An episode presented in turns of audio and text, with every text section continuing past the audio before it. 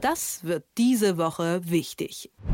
Diesen Sonntag steht in Niedersachsen die Landtagswahl an. Stefan Weil will Ministerpräsident bleiben. Er wird herausgefordert von CDU-Gegenkandidat Bernd Altusmann. In den Umfragen lässt sich ein Trend erkennen. Ganz eindeutig ist der aber nicht. Bleibt also spannend und gerade deswegen wollen wir eben mal einen Blick auf die anstehende Wahl werfen mit dem Herausgeber vom Tagesspiegel, Stefan Kastorf. Schönen guten Morgen.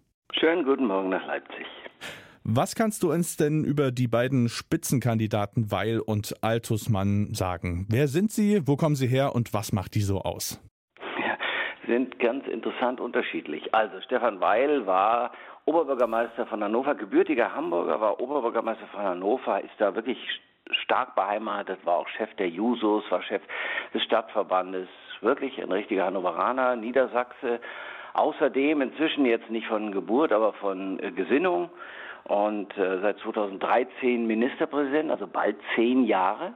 Erst in einer anderen Koalition, jetzt in einer großen, das war nach der vergangenen Wahl mit den schlechten Wahlergebnissen der beiden großen Parteien nicht anders möglich. Mhm.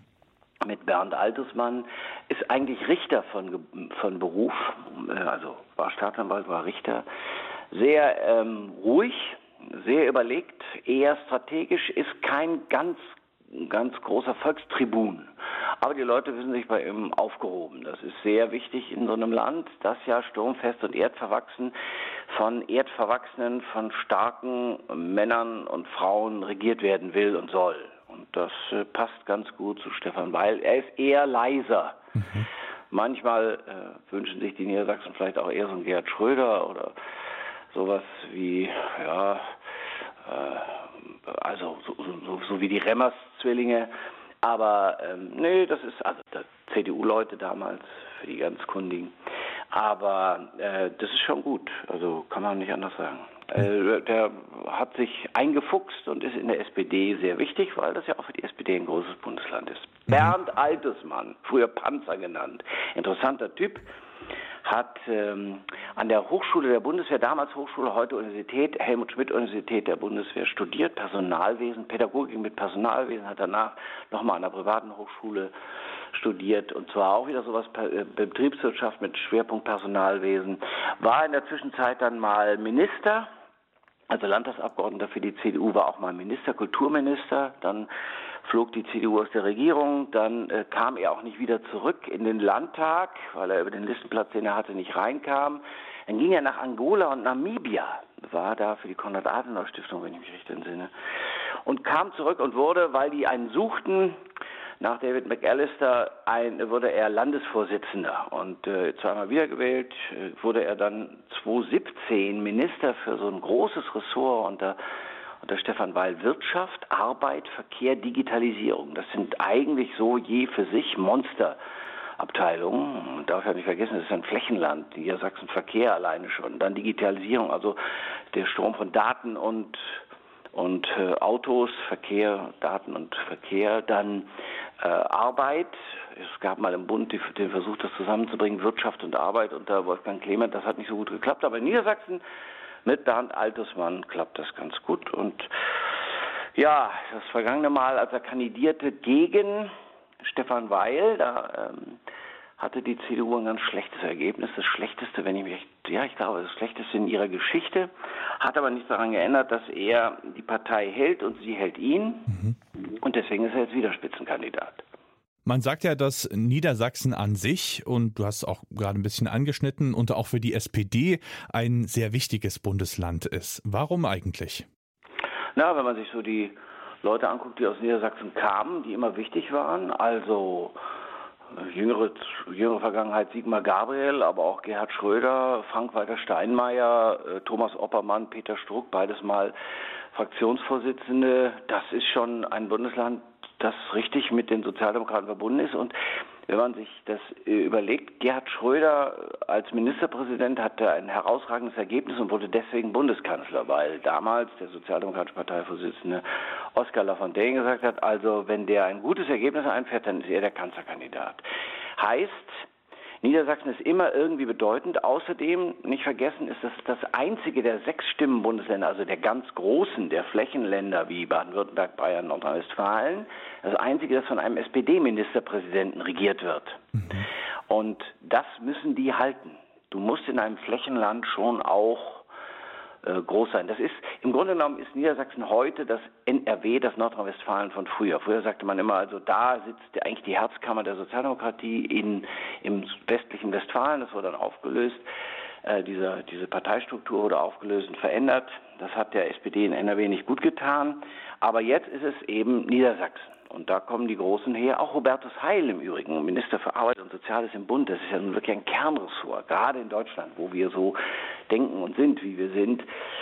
Der kommt auch daher. Das darf man also alles nicht unterschätzen. Wichtige Leute. Lars Klingbeil fällt mir gerade ein, der sozialdemokratische Parteivorsitzende, der aktuelle, kommt woher? Aus Niedersachsen. Mhm. Denkst du, Weil wird das halten oder gibt es da vielleicht am Sonntag doch noch die ganz, ganz große Überraschung? Das glaube ich nicht. Ich habe ja vorhin schon gesagt, also der Stefan Weil ist ähm, auch für, äh, sagen wir, konservativere wählbar. Mhm. Ja, das ist ein, ein Politiker, nochmal, der ist ruhig, der ist besonnen, der ist überlegt, der weiß, mindestens sagen die Leute das, der weiß, was er tut. Und deswegen wird es, es gibt keine Wechselstimmung im Land.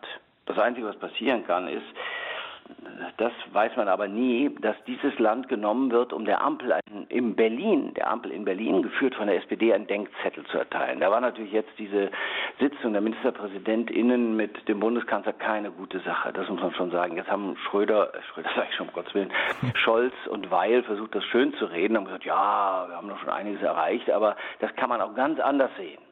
Und es könnte sein, dass das am Sonntag auch noch eine Rolle spielt, nach dem Motto, also die bringen es ja jetzt wirklich nicht. Mhm. Und das sagt ja auch die SPD gerade durch im Bund, wieder auf 18 Prozent und das ist nicht richtig gut. Die Union ist bei 28 Prozent. So, ja, das ist also kein gutes Gesamtbild, will ich mal sagen. Und unglückseligerweise ist ein Niedersachse, der in Hamburg regiert hat, Olaf Scholz, äh, Bundeskanzler, ist nämlich eigentlich Niedersachsen, kommt aus Osnabrück.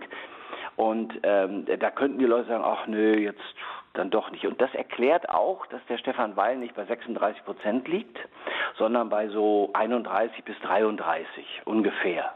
Ja, es ist immer irgendwie so ein Zweifel. Und ah Gott und die SPD und dann weiß ich nicht, ob der Stefan Weil das dann halten kann. Mhm.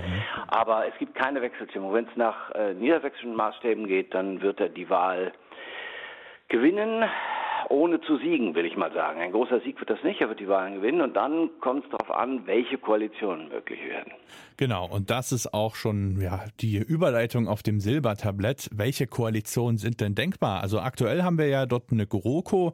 Wie wäre es denn auch mal mit einer Ampel dort oder wenn es die Linke in den Landtag schafft, vielleicht sogar auch Rot-Rot-Grün? Ah, nee, nee, nee, das ist mit Stefan Weil nicht zu machen. Wäre auch kein gutes Signal für den Bund. Mhm. Also die Linke im Gegenteil, wäre ich Sozialdemokrat und ich glaube, die denken so, dann könnten sie jetzt versuchen, die Linke wieder zu reintegrieren in ihre SPD. Das ist eine Abspaltung von der SPD. Also mit der WASG damals, die ihnen ja sehr wehgetan hat. Und die könnte man theoretisch jetzt zurückholen mit einer guten sozialen Politik. Und das macht Hubertus Heil, der Niedersachse in in Berlin, mhm. im Bund. So, und ähm, also ich würde mal sagen, große Koalition, wenn nichts anderes übrig bleibt, weil die Wahlergebnisse der anderen ja auch nicht so richtig gut sind. Die Grünen müssen auch kämpfen. Die waren viel stärker in Niedersachsen. Das ist auch ein wichtiges Land für sie. Die erste rot-grüne Regierung in Deutschland war in Niedersachsen. Schröder mit Trittin an der Seite, Jürgen Trittin im alten Haudegen. Mhm. Der war Umweltminister dann im Bund und hat den ersten Atomausstieg organisiert. Ja, das war in der ersten rot-grünen Bundesregierung im Bund 1998. Heißt, das ist ein verdammt wichtiges Land mit Wendland und Castortransporten und Endlagerung. Das war für Atomausstieg und Umweltpolitik immer, immer, immer sehr wichtig. Proteste gab es da und Schacht Konrad und ach, das sind alles so Stichworte, die mit großer und schwieriger Umweltpolitik verbunden sind. So, und nun ist es wieder schwierig und da sacken die Grünen jetzt gerade. Vorher hätte ich gesagt, ja, kein Problem, es wird eine rot-grüne Regierung geben. Na ja, das weiß ich nicht. Eine Ampel, ganz schwierig, weil die, die FDP erstmal reinkommen muss. Die mhm. sind jetzt gerade bei 5, 6 Prozent, man weiß nicht so genau, da sind ja auch immer Fehlermargen möglich ich sag jetzt mal, je höher die Summen sind, die im Bund ausgegeben werden, desto niedriger werden die FDP-Umfragewerte. Weil das die Leute bei der FDP, also die WählerInnen der FDP gar nicht so richtig gut finden. Die haben ja die FDP eigentlich für was anderes immer wählen wollen. Mhm. Für finanzpolitische Solidität und dann sollen jetzt endlich mal Steuern sinken und lauter so Geschichten. Das findet ja alles nicht statt. Im Gegenteil, es wird immer mehr Geld ausgegeben und 200 Milliarden und da werden denen die Ohren klingen. Heißt, äh, Ampel hängt auch daran, ob die FDP überhaupt reinkommt. Ähm, aber so in diese Richtung wird es gehen. Und wenn gar nichts anderes mehr übrig bleibt, was passieren kann, ja, ja gut, dann wird es wieder eine große Koalition werden. Und die kennen einander ja. Ist ja auch kein schlechter Job für Altesmann, äh, dieses Ressort, wenn er es denn weitermachen will. Und da fühlt er sich offensichtlich auch ganz wohl. Und mit Stefan Weil kann man gut koalieren, da hört man jedenfalls nichts. Nochmal, wenn die Ampel im Bund nicht da rein hagelt, das ist die einzige Unwägbarkeit, die ich sehe. Aber das würde mich wirklich wundern, wenn dann, mit wem will denn dann die CDU koalieren? Mhm. Altersmann mit den Grünen, das sehe ich nicht. Dass in Niedersachsen die Grünen mit der CDU koalieren, das halte ich für nahezu ausgeschlossen. Ein Ausblick mit dem Herausgeber vom Tagesspiegel, Stefan Kastorf. Vielen Dank. Gerne. Das wird diese Woche wichtig.